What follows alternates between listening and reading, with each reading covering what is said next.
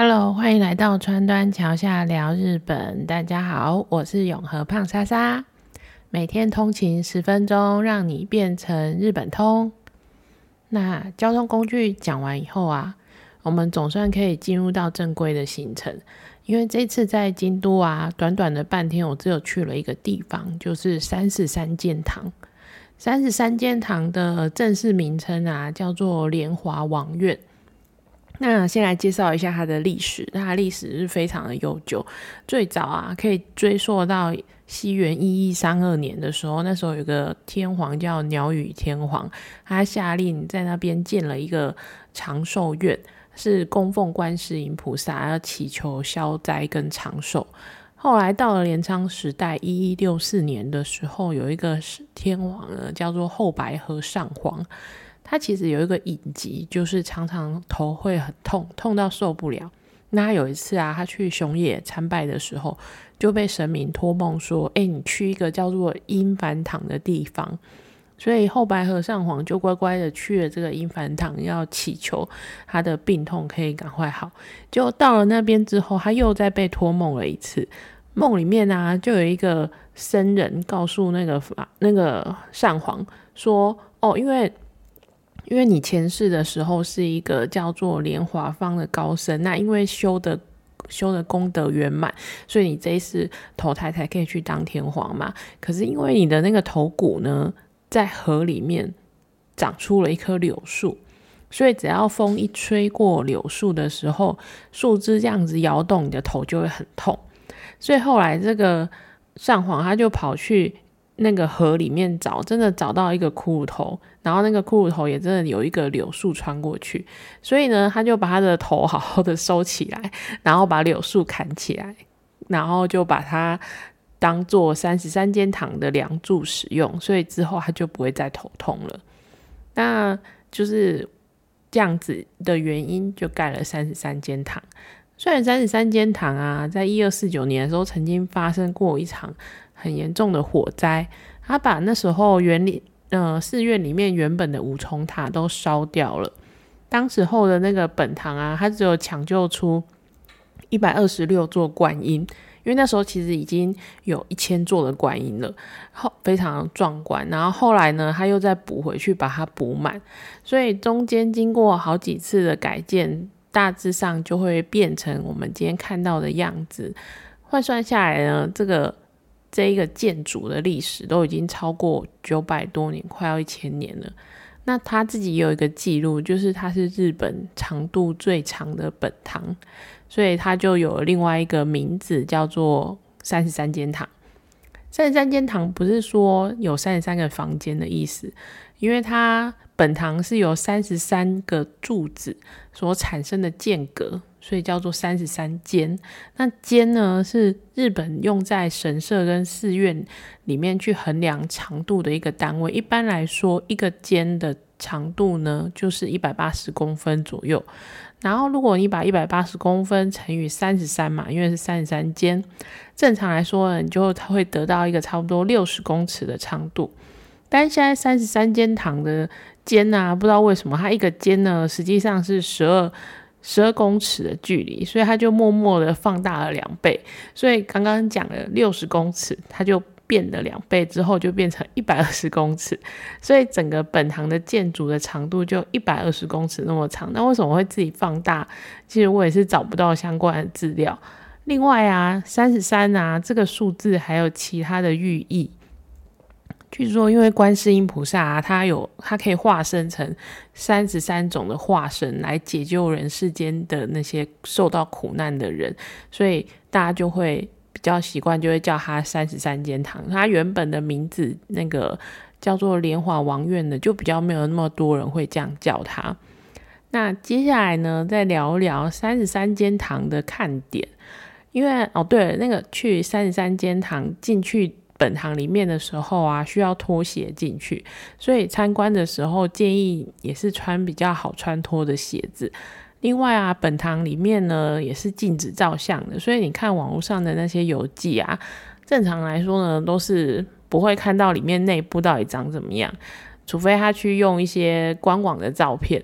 可是我觉得这当然也是很合理的，因为我觉得现场你去看的时候的那个震撼感是照片没有办法传达出来的。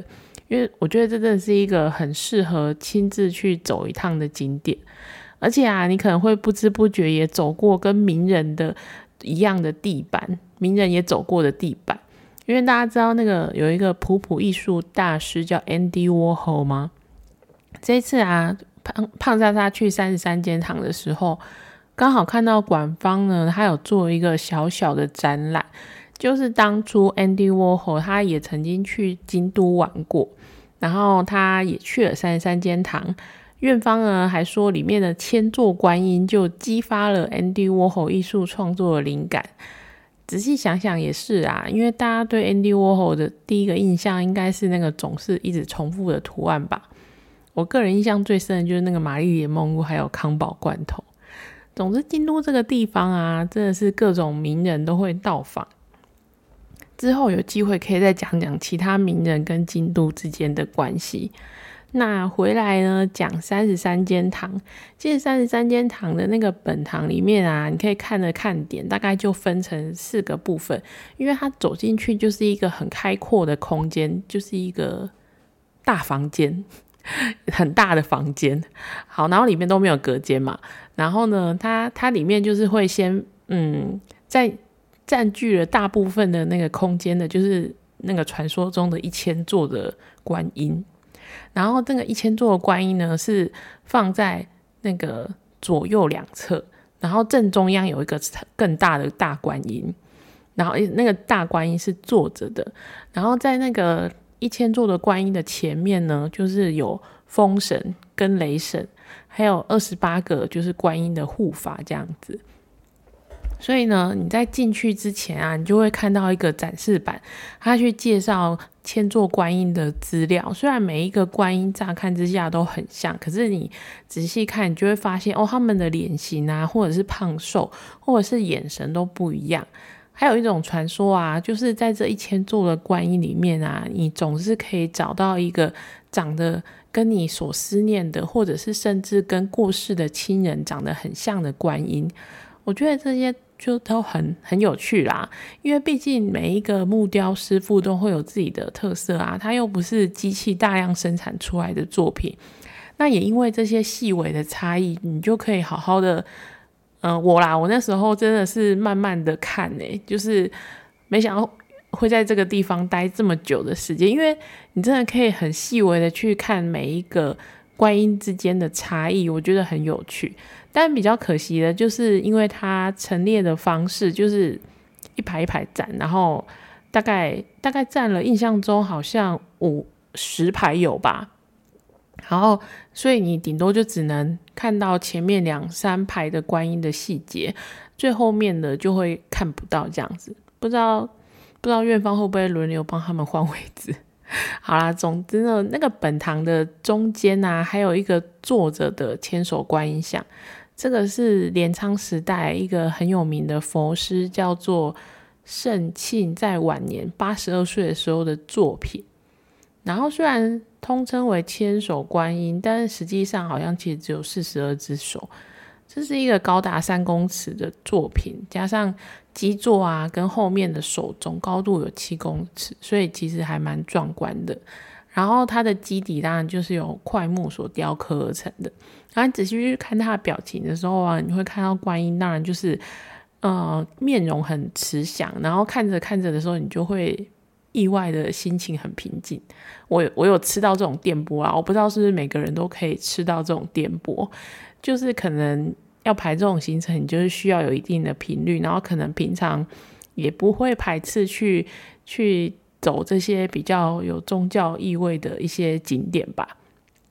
啊，另外啊，就是这个本堂里面还有一个前面讲过的风神跟雷神，据说这个是日本最古老的木雕的风神跟雷神。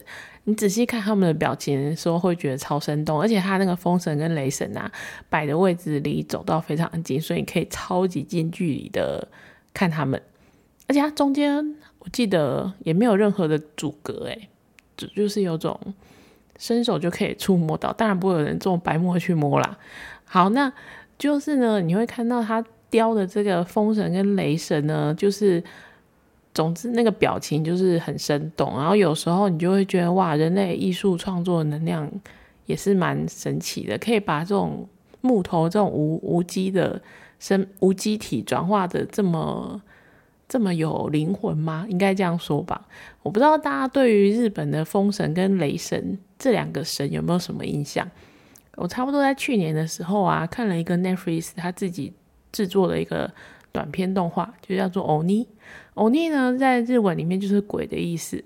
那里里面啊，他的风神跟雷神就是主角之一。然后他是画成是 Q 版的风神跟雷神，他动画做的非常的精致，然后剧情也很精彩。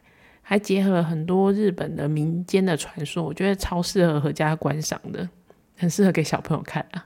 那最后呢，在风神跟雷神的中间呢，还放了二十八个护法，然后这个护法有几尊呢，就是带着乐器的护法。大家如果有去的时候啊，就是要特别注意他们的 pose，因为他觉得都不是乖乖立正站好的，他每一个护法的站姿，我觉得都很经典。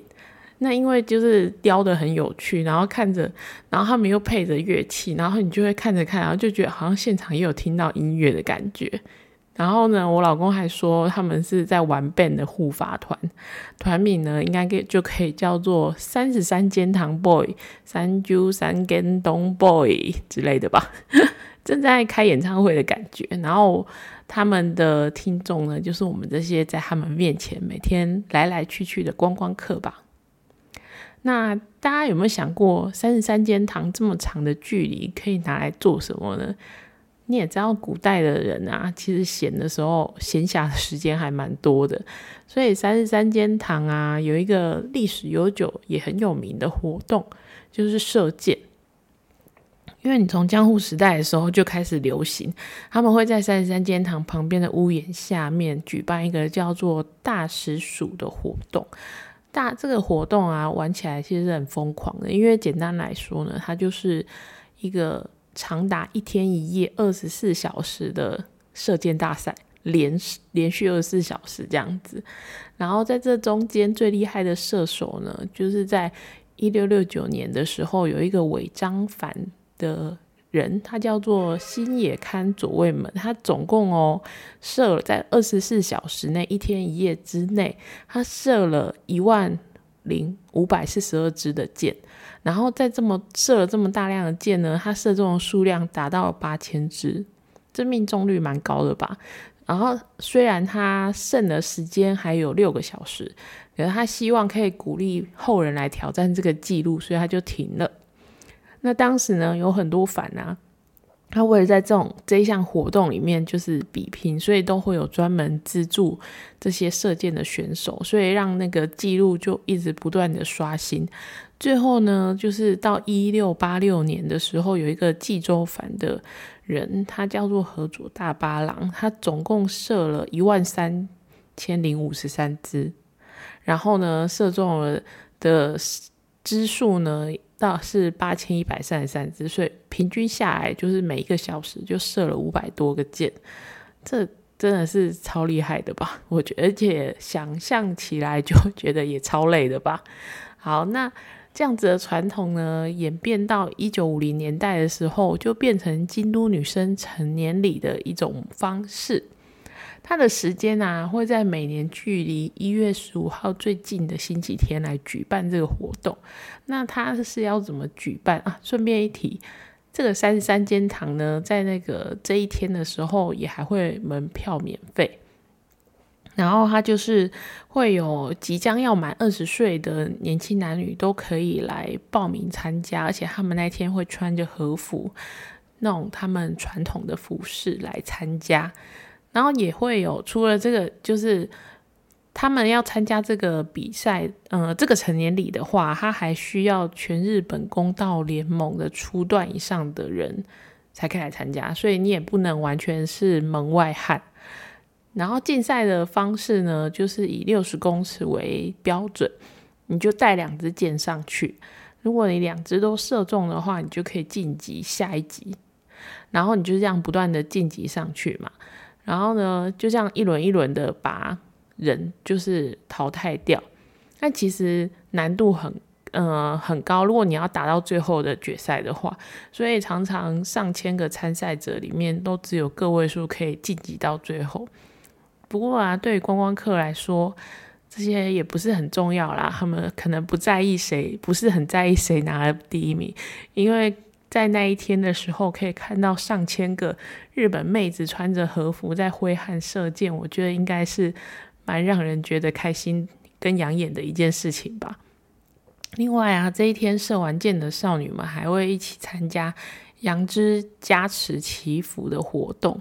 那从这是一个从平安时期就一直流传下来的传统的法会。当天呢，就会用杨枝沾上水，然后那个水呢，就是有在观世音本呃观世音菩萨的神像前连续祈祷了七天的水，所以就是有法力加持啊。然后呢，可以洒在参拜者的身上，相传就是可以去百病，特别是头痛。就像前面说的这个。这个三十三间堂的起因也是因为头痛被治好了嘛？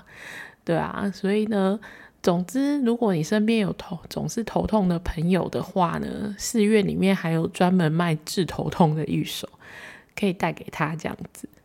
另外，三十三间堂在三月三号女儿节的时候也是免费入场的，当天也是除会固定举办一个叫做春桃会的法事。然后呢，当天还会特别架设一个高台，所以你在那一天就会看到不同角度的观世音菩萨们的像。另外，就是也有女生限定的桃花的玉手，就是祈祷，因为女儿节嘛，就祈祷女生可以平安的长大。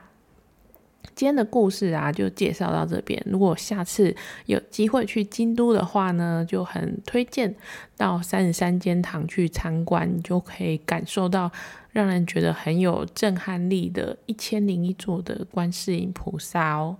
那我们就下次见喽，拜拜。